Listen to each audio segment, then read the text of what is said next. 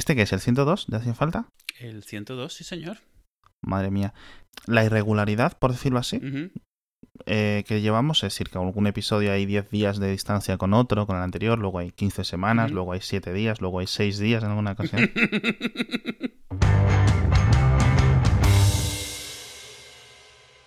Estaba, estaba escuchando Mixi el otro día cuando empezaste a hablar del tema este de, de lo del despegue vertical. Yo creo que deberíamos comentarlo un poco porque es de estas cosas que llevo yendo yo absolutamente toda mi vida desde que era pequeñito Sí. junto con los jetpacks, eh, comer past- comida en pastillas, ¿sabes? Lo que hacían Sí. los astronautas, Sí. eh, este tipo de cosas.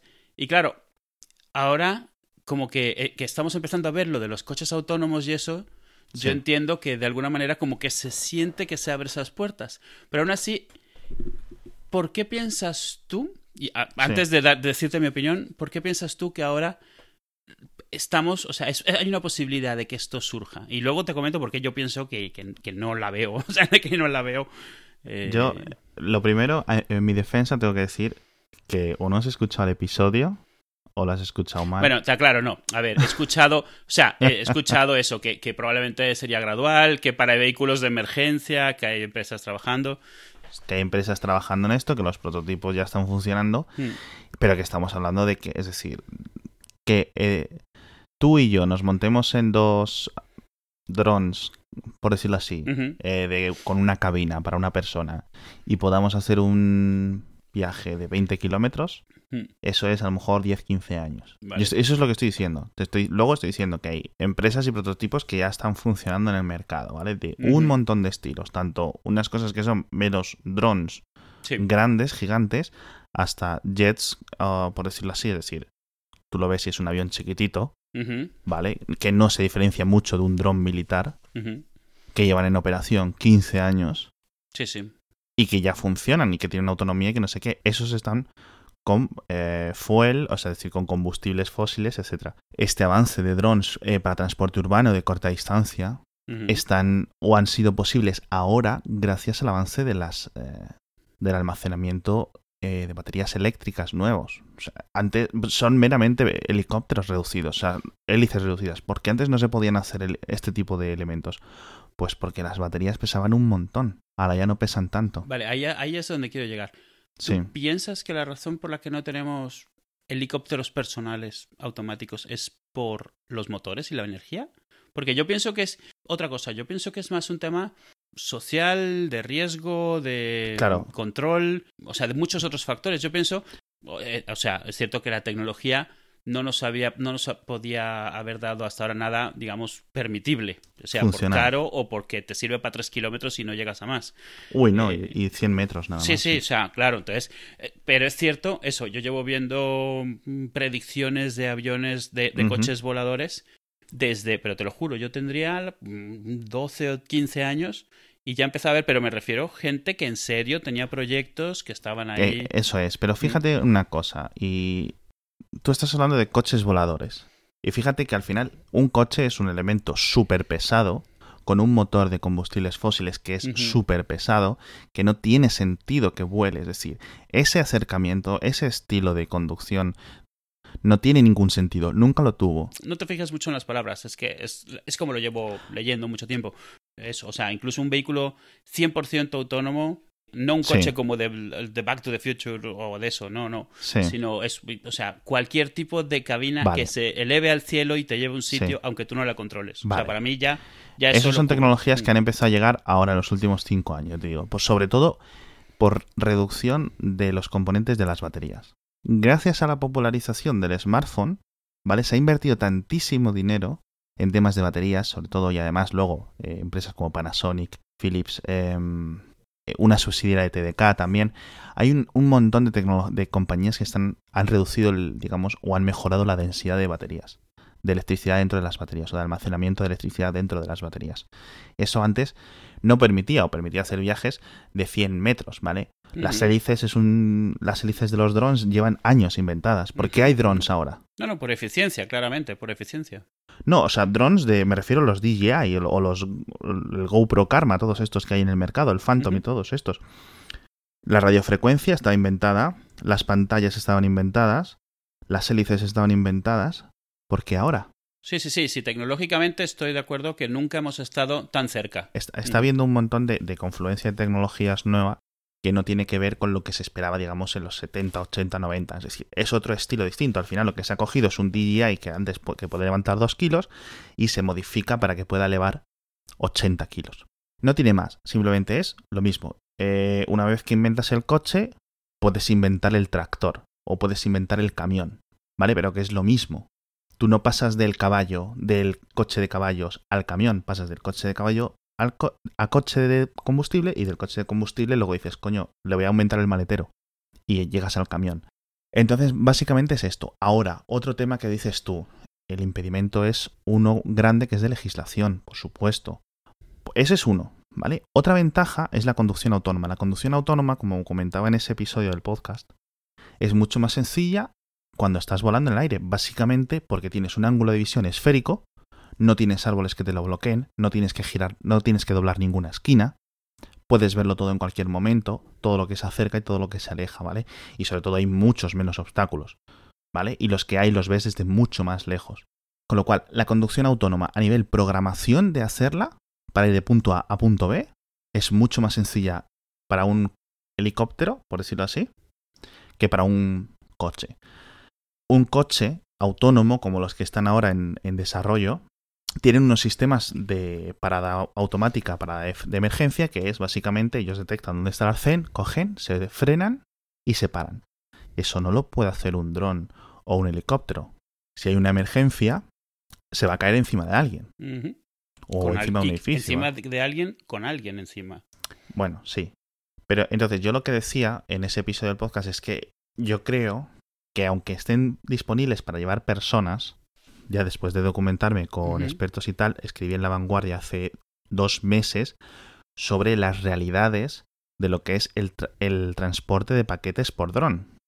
Sí, y cómo la legislación no está preparada y eh, países como España en concreto, en el que vivimos casi todos en pisos, lo hacen casi imposible. Es decir, mm. esto puede funcionar en determinados países muy suburbanos o muy sabes que una ciudad que queda muy bien para estos planes es Londres. Es muy ancha, hay una cantidad de población que vive en casas individuales bastante accesible, ¿vale? Mm. Bastante grande, comparado con el porcentaje, por ejemplo, de gente que vive en Madrid, que vivimos todos en pisos.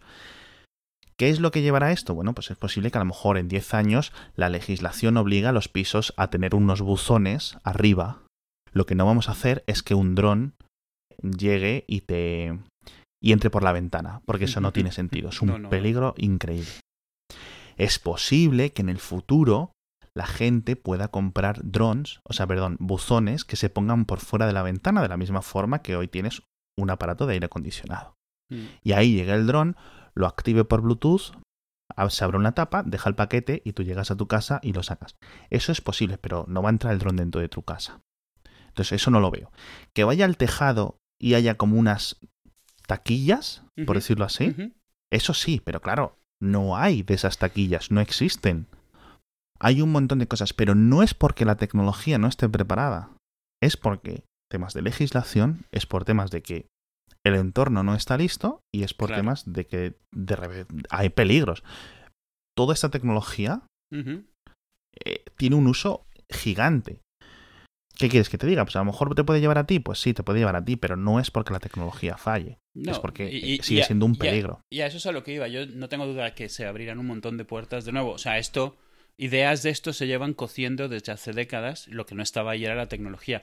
Pero justo la parte de, mover gente es la parte que veo más imposible. Y no tiene que ver con un tema tecnológico, tiene que ver con otros temas más sociales. Es más, alguna vez creo que lo he comentado aquí, si, algún, si por alguna, en algún mundo paralelo hubiéramos llegado la civilización a este punto sin haber inventado los coches y hoy se inventasen, no permitirían a la gente conducir coches. Porque como se es ahora y como se legisla ahora, se evitan ese tipo de riesgos. Entonces, claro, al final de cuentas, tener un coche, o sea, hoy en día podemos tener un coche porque es un tema histórico y es un tema de, de que así ya, ya funciona el mundo, pero... No, y que en las ciudades... Eh, o a lo mejor se hubieran restringido las ciudades. A lo mejor, sí, definitivamente se hubieran de evolución diferente, pero ahora las ciudades ya están ahí. Es muy difícil ahora quitar ese uso. Y como dices, las ciudades no están preparadas. O sea, deja tú ya que sean de varios pisos o no. O sea, se asume que tres metros para arriba no hay nada, entonces están llenas de cables, de, postes, de cosas. Eso es. Eh, la gente, a partir de un tercer piso, asume que puede estar en pelotas en su casa porque nunca nada va a pasar por enfrente de su casa. Eh, eso esto es. Eh, y, obviamente el tema de legislación. O sea, tú. legislación me refiero por evitar problemas, riesgos, muertes, lo que sea. al margen del riesgo real que pueda tener, porque tú puedes convencer y puedes demostrar matemáticamente y, prácticamente que el riesgo es bajo porque hay mucho más control y eso, pero la realidad es que si un coche se te cala el motor, pues se para y la gravedad hace que no haya normalmente mayor problema o un poco puedes chocar contra alguien. Cuando te caes del cielo, te caes del cielo. O sea, no. aunque el cielo sean 50 metros de altura, que es un poco. No importa tanto. El, el, golpe es el mismo para quien va dentro. Entonces pasa algo cuando empiezas a hablar de vehículos voladores. Claro y la gente se salta al quinto elemento. Claro, y, eso es justo, lo que comentaba en Twitter. o sea, hay, y, claro, en el futurismo y en tanto en libros como en películas lo hemos visto muchísimo. Y claro, lo primero que la gente piensa es el quinto elemento o Coruscant de, de Star Wars. Cuando realmente, hay, para mí hay un salto obvio primero que tardaremos mucho incluso en llegar ahí y pasar de ese, que es, pues, eh, primero que nada, cualquier cosa que hoy día haga un helicóptero es un candidato inmediato. Cosas como helicópteros de salvamento, helicópteros de, de, ambulancia, que existen, no los vemos mucho aquí en España, pero son comunes en Estados Unidos. Eh, todo lo que es eh, de policía también. Eso, obviamente, son candidatos inmediatos para llegar rápido a un sitio, saltando de todo el tráfico intermedio, y porque esos son organismos que, a final de cuentas, están por encima de la ley, en el buen sentido. O sea, no están limitados por la ley porque parte de su trabajo es llegar rápido y resolver de forma rápida. No, y que los van a, y que están obligados por ley a un mantenimiento y que no sé qué, por mucho que a mí me obliguen.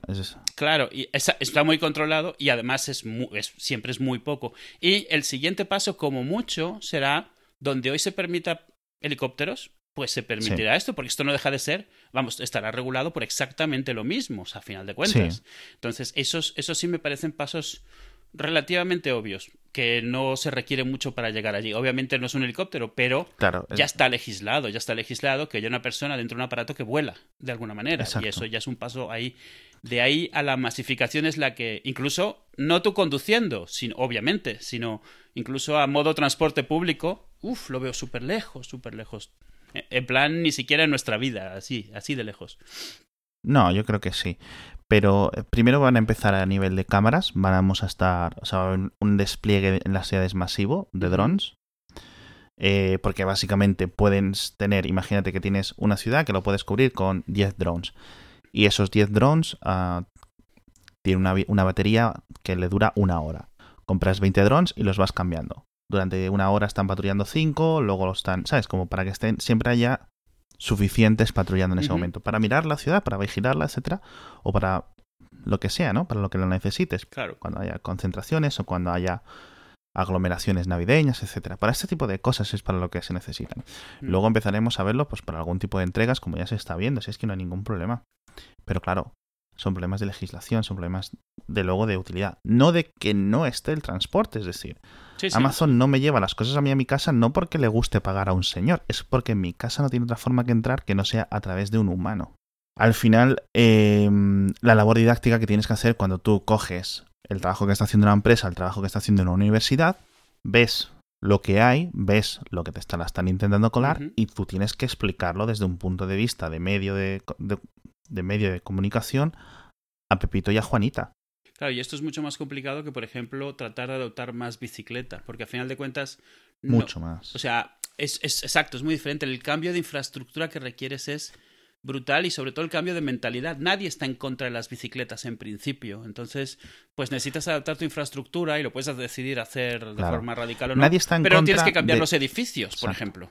Exacto. Nadie está en contra de que el resto del mundo vaya en bicicleta. Exacto, exactamente. Yo creo que es la frase, es como se, es como yo lo definiría. Porque luego, claro, cuando llega a ir en bicicleta cada uno, menos tú, que recordemos que estuviste pensando comprarte una. de hecho lo sigo pensando, pero mientras tenga que llevar a los niños no, no es una opción.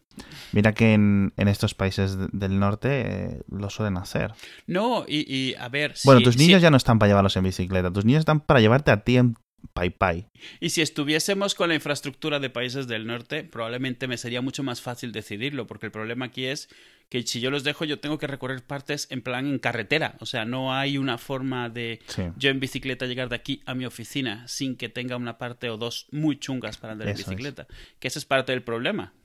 Lo que tienes que hacer es como yo, vivir tan cerca de tu colegio que te llegue la wifi de tu casa y entonces ya simplemente tienes que poner una tirolina. Tú sí que mandas un dron con unas pinzas y una nota. Engancha a mis hijas aquí, por favor.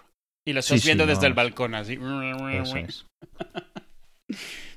Alex, a ver, llevo años insistiéndote que veas Babylon 5. El año pasado salió Westworld y lo mismo. Me estuve meses insistiéndote que la vieses. A ver, está claro que vas a hacer todo lo posible por no verlas. Así que, cuéntame, ¿qué estás viendo ahora en vez de ver Westworld o Babylon 5? A ver. Yo creo, es que es eso, tío. Llega un momento en que insistes tanto que ya simplemente es por mera mm, refractación física, tío. Cuanto más me ilumines, más te voy a molestar. Nada, básicamente lo que he hecho ha sido ceder, como comenté en el otro episodio, a una de tus largas y continuadas campañas de presión política y sigo viendo Star Trek. O sea, al final me has enganchado. Y es un peligro para mí porque hemos comentado otras 50.000 millones de veces que yo soy de SG1, Stargate Sí. SG1.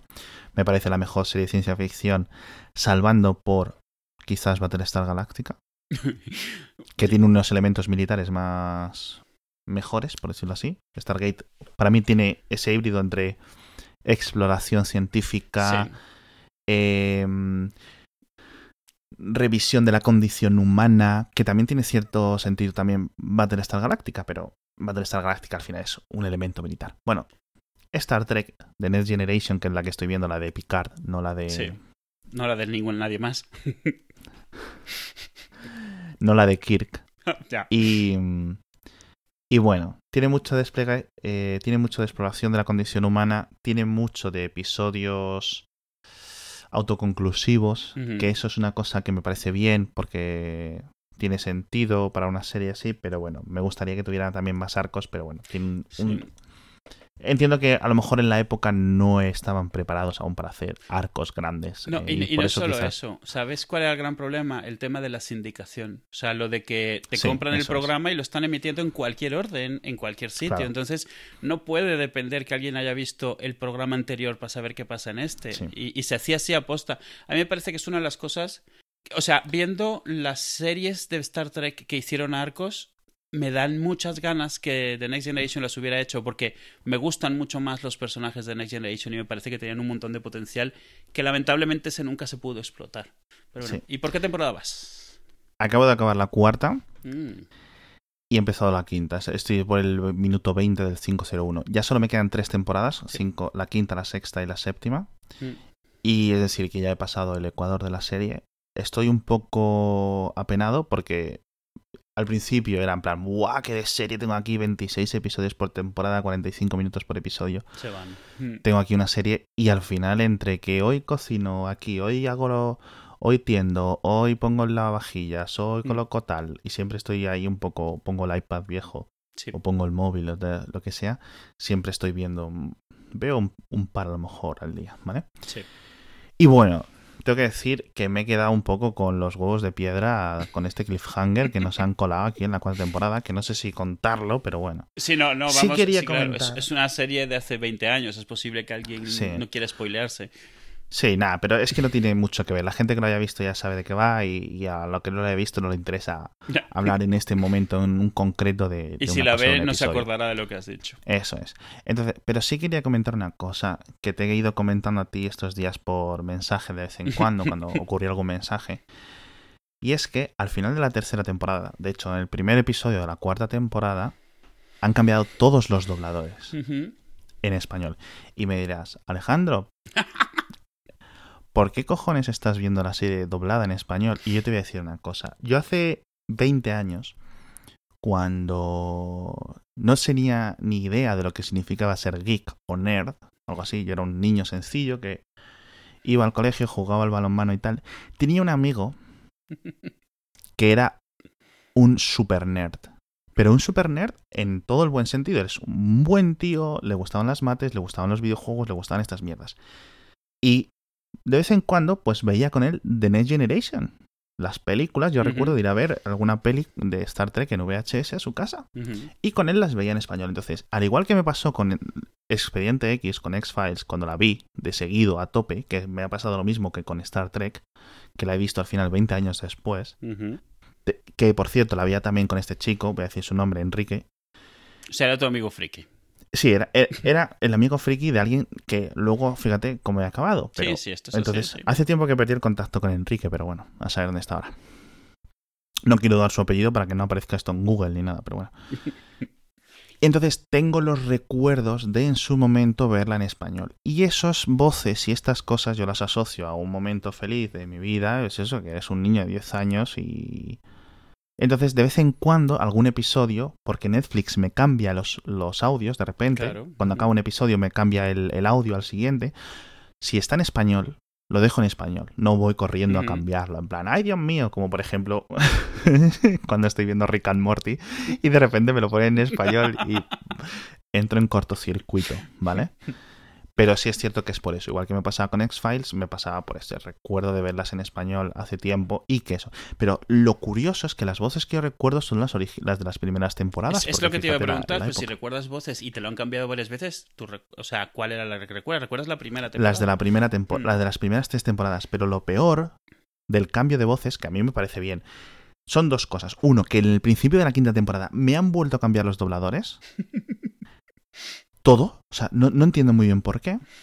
Y lo segundo, es que hay errores de traducción, pero increíbles. ¿En el doblaje o en los subtítulos? En el doblaje. La traducción, las palabras que pronuncian están mal. Ya no es en plan que digan velocidad de curvatura en vez de warp, que eso me parece una traducción o una adaptación bastante correcta. Es que hay cosas que están mal traducidas. Primero, han empezado a decir romuliano Romuliano, sí. en vez de decir romulano, como decían en Me las primeras me temporadas. dijiste, sí. Y hay fallos que, por ejemplo, dicen, Mark, eh, primero oficial, ¿no? De Sí. marque rumbo 4321. Y ves los subtítulos, que a lo mejor, como me ha cambiado el audio, pero me mantienen los subtítulos en inglés, los números del rumbo son distintos. Es que...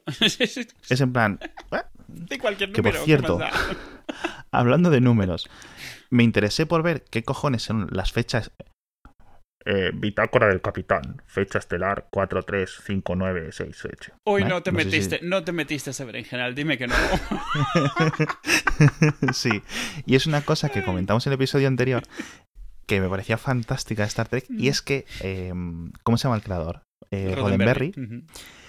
Se la pela todo. Y el, y el showrunner, ¿cómo se llama? Que es el de Battlestar Galactica, Ronald Moore. Ronald Moore lo- Se nota que se lo van inventando todo, pero de episodio a episodio. O sea, todo. Ahora te meto un hijo, ahora no tienes el hijo, el hijo desaparece. Llevo sin ver a- a- al niño este, a Wesley Crusher, dos temporadas. No, no sé si es que no presté atención el capítulo en que desapareció. No sé si está muerto. Se La madre academia, sigue ahí. La madre desapareció una temporada.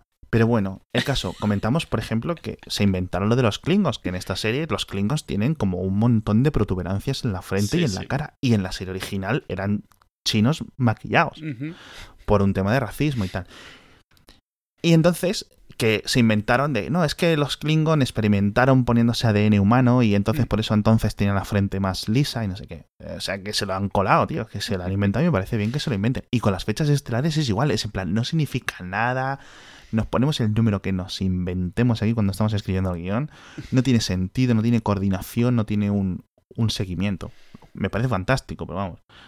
Luego, luego al sobre todo en la primera temporada, saltan que si de cualquier forma que lo miras, se están saltando de un episodio a otro 70 años, 150 años. Es como, no hay manera de reconciliar lo que me estás contando.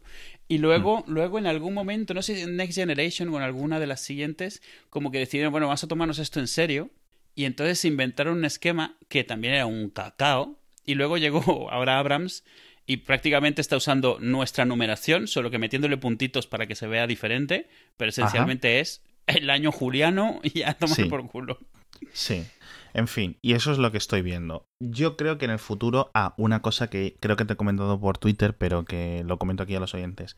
Ya que estaba eh, metido muy en las wikias de Star Trek, porque lo hemos comentado un montón de veces, yo ya sé cómo acaba esta serie, yo ya sé cómo acaba todo, porque a mí me da igual, a mí lo que me interesa es ver los capítulos y ver la jarana, ¿no? me he puesto a ver el episodio, el episodio 1 muy famoso de, de, Star Trek Enterprise, que es el 418, Ujú, que es como un, un universo alternativo en el que los primeros... um, los de Spock, ¿cómo se dicen? Vulcanos o vulcanianos, Los depende vulcanos, de la traducción. En el primer, exacto, en el primer contacto con los humanos, cuando llegan a no sé dónde, en vez de recibirlos con los brazos abiertos, los humanos los matan y no sé qué, y se convierten como en un- una potencia militar dictatorial en la galaxia. Claro, de eso es el, el- el- el universo espejo que salió en la serie original y creo que ha salido en todas en algún momento. Sí. Es, el es. famoso, la, la- como la Darkest Timeline, pero eso, el, Justo. universo espejo, el, el de los, el de las perillas, que van con Eso, perilla. Y entonces he visto varios episodios de Enterprise en los que se los dos los dos episodios de Enterprise en los que se menciona o los que van del universo espejo me han parecido una mierda, pero sospecho que todo Enterprise es una mierda. Eh, tiene sus eh, cosas. He visto los tres o cuatro primeros de Voyager, que, o sea, Voyager. Tengo que aprender a pronunciar esta palabra. Voyager. Voyager. Voyager, no, Voyager, ese bueno, Voyager. Voyager. Voyager. Sí. Voy a ver Voyager. Eh, En fin, ya tenemos título para el episodio. Y bueno, ¿qué quieres que te diga? Me parece, te voy a decir una cosa y tú me dices que la, la impresión, si mi impresión es correcta. Todos estos maquis que se han inventado así, que son súper rebeldes, Los maquis, me gusta, maquis. son así, ¿no? Los maquis. O sea, Sí, sí, sí. a ver, maquis Perdón. lo cogen Es que por... Pero aquí- sí, claro, los maquis... Yo es que le- lo- los... No, bueno. No, no, que a lo mejor así es el doblaje, pero tú dices los maquis, yo me imagino el maquinado. No, no, si esto lo vi, en, lo vi en inglés, a lo mejor lo estoy pronunciando yo porque... Ah, lo que pasa es que en inglés es, realmente es una referencia Sí, a los maquis, que son guerrilleros españoles de Francia de la Guerra Civil Española, pero lo están pronunciando Bueno, como se pronuncia en francés. están los maquis, maquis. es- Sí. creo que están los maquis franceses y luego están los maquis asturianos o cántabros de, y leoneses de la guerra civil. Es decir, que son dos movimientos, mm, Sí. no sé si relacionados de alguna forma, pero que no Yo me son imagino que los son los de Francia porque lo pronuncian como en francés. O sea, y Sí, yo creo que están- la palabra, Pero la claro, palabra ellos se inglés supone que son todos alienígenas, con lo cual no sé el nombre, si tiene alguna referencia o no. El caso es que todos estos personajes tan rebeldes luego los cogen y los meten a capón dentro de la tripulación de una nave del militar. Es decir, Hmm. es que tú es como si tú coges a Jack Sparrow y en el minuto 30 de la película lo pones en la Armada Británica. ¿Sabes a lo que me refiero? Sí. Y encaja y se adapta a la Armada Británica sin ningún problema, como si nunca hubiera sido un pirata Pero, borracho. eh, Te, ¿Sabes lo te- te cuento muy rápido qué pasó con Voyager. Es muy rápido. Venga. O sea, Voyager lo que le pasó es que no pudo ser galáctica, esencialmente. O sea, Voyager fue un pitch y el pitch sonaba genial. Están estos tíos lejos, no tienen recursos, no tienen la federación, tienen que vivir con lo que tienen y además les ha tocado que se han encontrado allí con unos guerrilleros y tienen que trabajar juntos. Entonces el pitch era como muy bueno, era tienes estos dos grupos que se llevan mal pero tienen que convivir y además tienes pues un número limitado de comida, de torpedos, de lanzaderas, o sea, era galáctica, esencialmente era galáctica, piénsalo, era como galáctica eh, cuando llega el, el Zarek y estos, que sabes que era un exconvicto, pero bueno, hay que trabajar juntos y a ver. Entonces, Sí. era literalmente el pitch de Galáctica. Y luego estuvo Ronald Moore, el de Galáctica, involucrado y se fue porque a la hora de empezar empezó el- los productores a decir, no, hombre, esto es Star Trek y la sindicación y no podemos hacer esto. ¿Y qué me estás contando de que se va a estar muriendo la gente y no vuelve? ¿Cómo es esto? O sea, no. Y entonces, a partir como del segundo episodio, se pusieron en, el mismo modo episódico este de todo se resetea al final del episodio. Entonces, eh, hay por ahí webs que dicen, eh, Voyager empezó con tres lanzaderas. ¿Cuántas lanzaderas usó durante sus siete temporadas? O nueve, no me acuerdo cuánto fueran ahora mismo.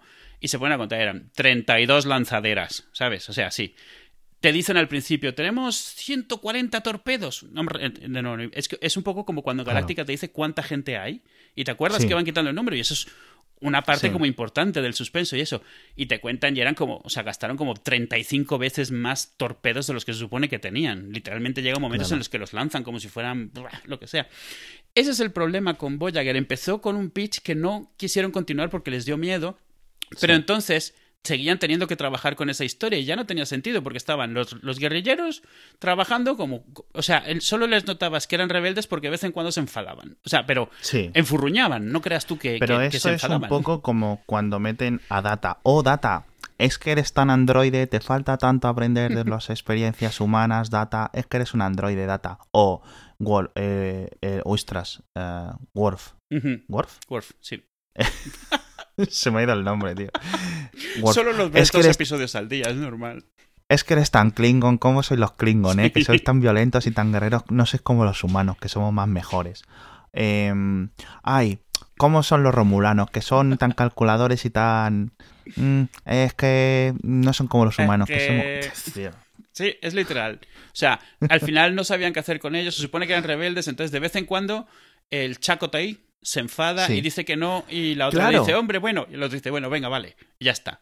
La otra Klingon que está ahí a veces dice, es que yo era rebelde, pero como que se ha olvidado tampoco, creo. Y una cosa que he leído yo de Chakotay hace como literalmente dos días era que es eh, nativo americano. Se supone, sí pero que es, en plan, es nativo americano igual que como cuando en Star Trek me tiene alguien que se llama José Pérez, que era en plan para el Jim Roddenberry decir, yo aquí meto mexicanos, porque soy súper progresista.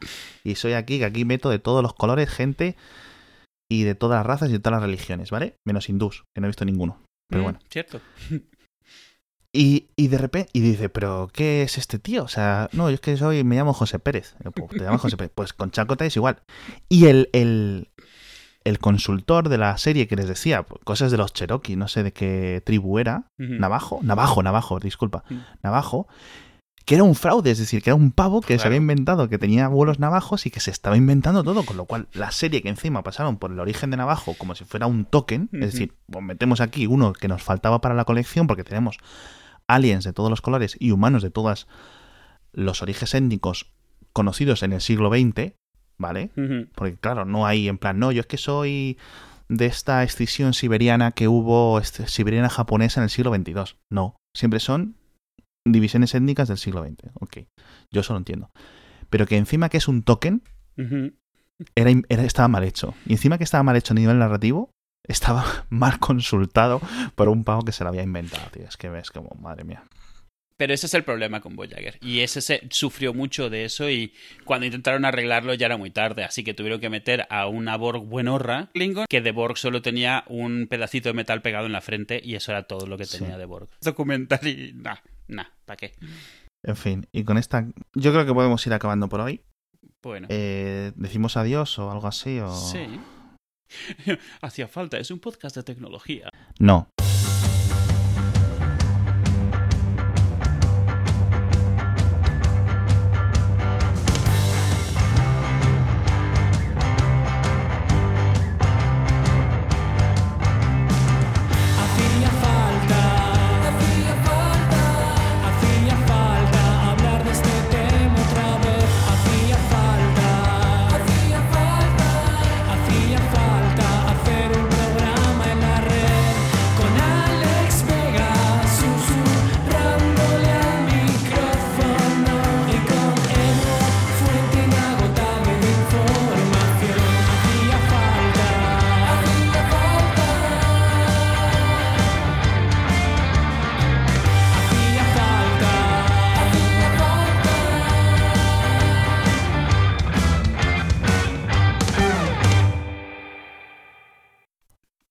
Oye, ya que eh, antes de que se me olvide de Star Trek, al final por lo menos ya que no ibas a ver la serie original, ¿vas a ver el peor episodio que te dije cuál era? Para que por lo menos supieses cuál fue el punto más bajo de toda la serie, ¿o no? Porque si ese es el peor episodio, el del cerebro de Spock, el, he visto tres o cuatro sueltos, te lo prometo que los he hecho aleatorios. Y cada vez que me pongo un episodio es malísimo. O sea, yo no sé, Star Trek, la serie original, cómo puede ser tan mala.